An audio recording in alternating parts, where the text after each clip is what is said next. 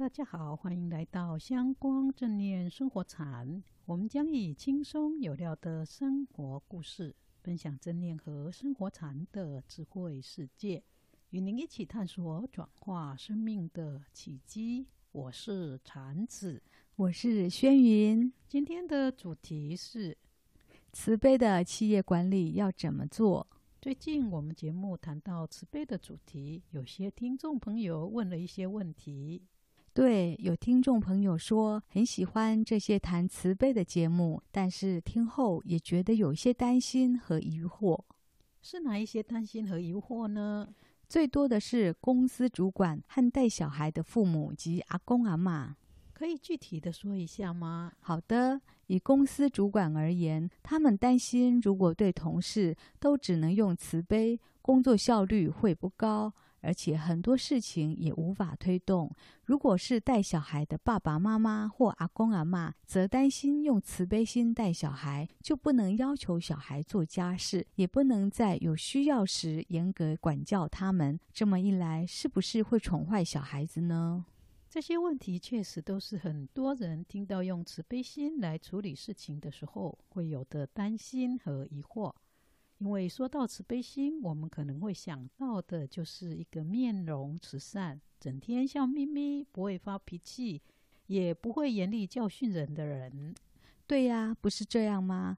我就遇到过一些朋友，他们说很怕和同事或家人谈慈悲，因为一谈慈悲，如果有事情发生，自己发脾气，或者是话说得重一点时，同事、家人或小孩就会说：“慈悲的人还这么凶，或说一点慈悲心都没有。”遇到这种事或听到这些话，真的会让人很难过。不过，大家所想象的慈悲，其实是要加上修行功夫和智慧的。这是什么意思呢？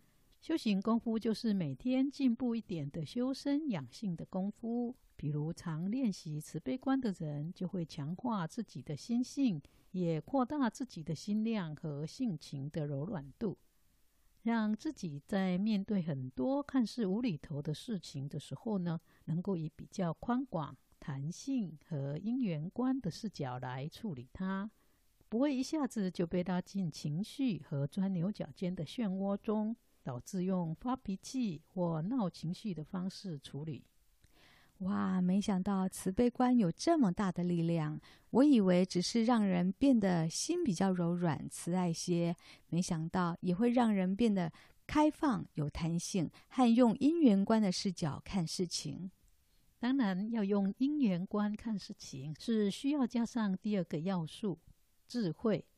当我们修慈悲观，特别是正念自我慈悲的时候，我们并不是单纯用压抑的方式处理生活中遇到的有挑战的同事、家人和事情，而是会试着去面对自己心中的纠结，也试着打开被困住的心，并为自己鼓励和打气。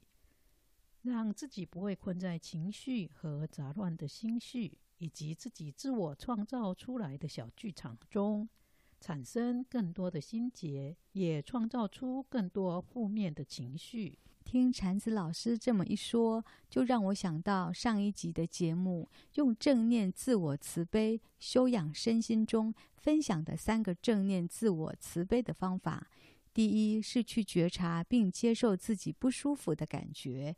第二是告诉自己，这是生而为人都会有的反应和情绪，所以不要觉得没面子或只有自己受到伤害。第三是用行动支持自己，譬如把手放在心口上或身体感觉不舒服的部位，让我们觉得有被安抚和支持的感觉。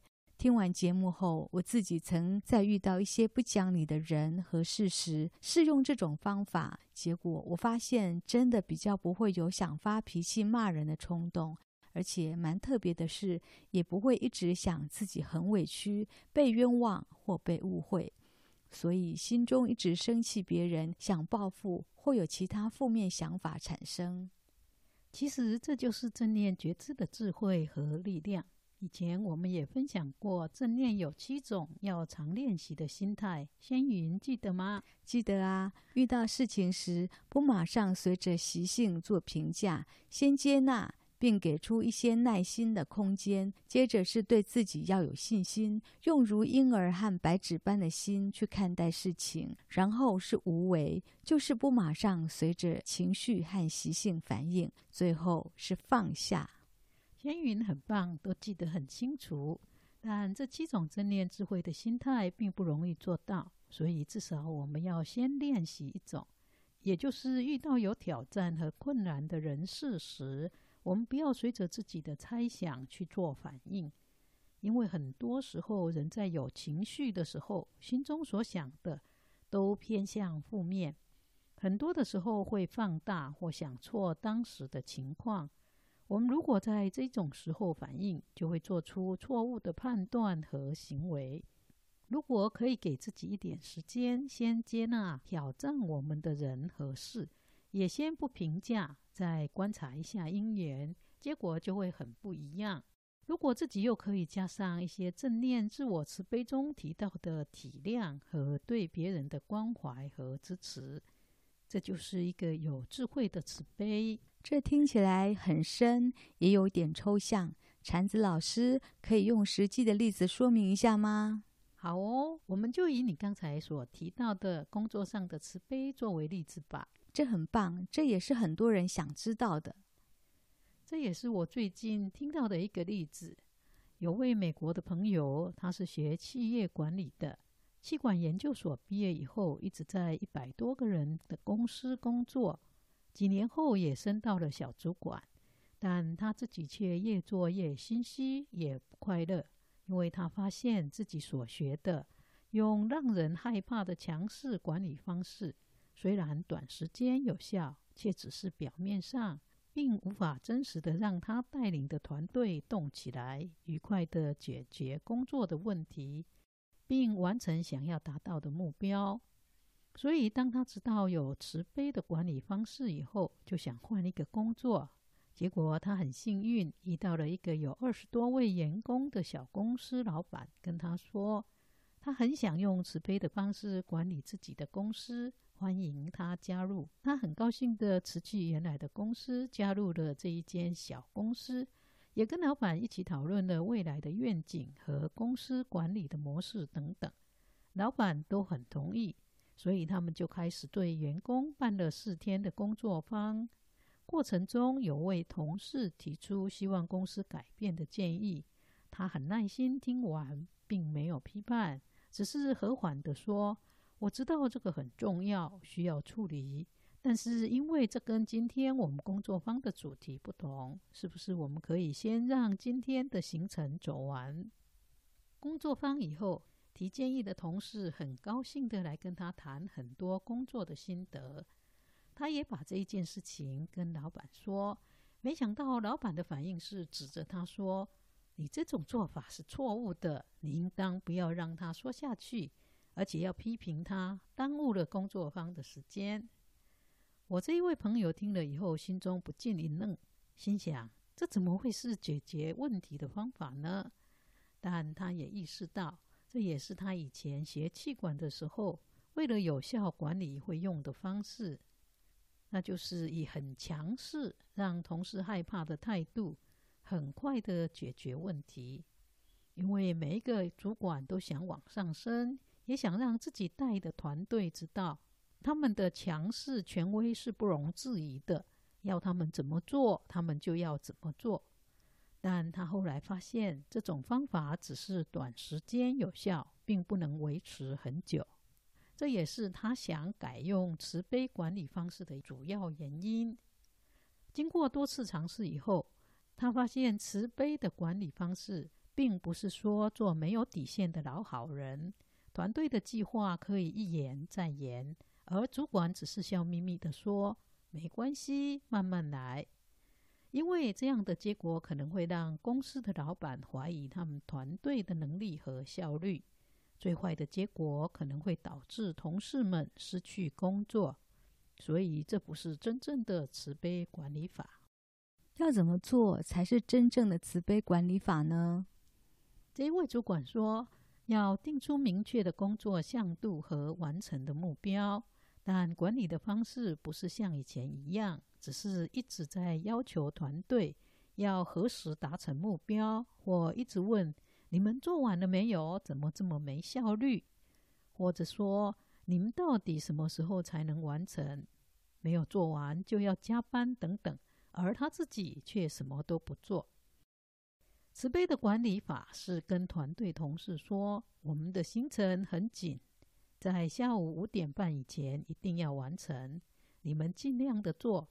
如果在完成的过程中有什么困难，或为了完成它需要我配合做什么，或帮忙沟通什么，可以告诉我，我会尽量协助你们如期完成目标。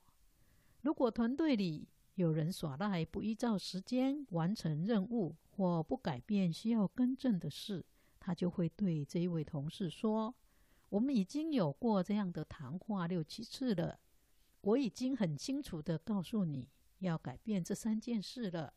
我再次很明确地跟你说，这三件事一定要改变，因为我不想看到你因为没有完成目标被降薪或失去工作。我真的不希望有这样的结果。”但是如果你还是不改变，我就只好如此做了。因为你的行为会让整个团队的工作能力和效率无法充分发挥。换句话说，慈悲的支持和启发团队的责任感，才是真正让企业运作得更好、更有效的要素。从这位企业主管的身上，我学到的慈悲的企业主管，并不是做老好人，什么都不管，而是定定明确的工作目标、进度和责任，但同时也给了他们关怀和支持，在他们遇到困难时，会出手相助或帮忙，让事情依进度顺利进行，而不是用强势督促、批评和要求来管理团队。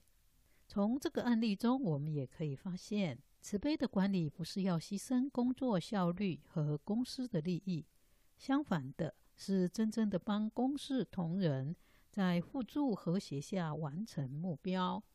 其实，类似的方法也可以用在与家人互动上，但限于时间，我们就等下一次再分享喽。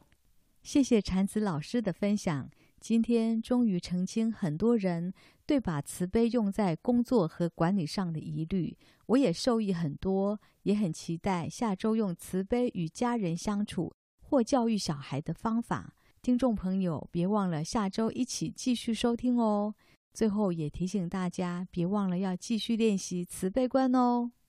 对，有练习就有进步，练习越多，就越快让我们从因为人事而生烦恼的困扰中走出来，过着自在快乐的人生。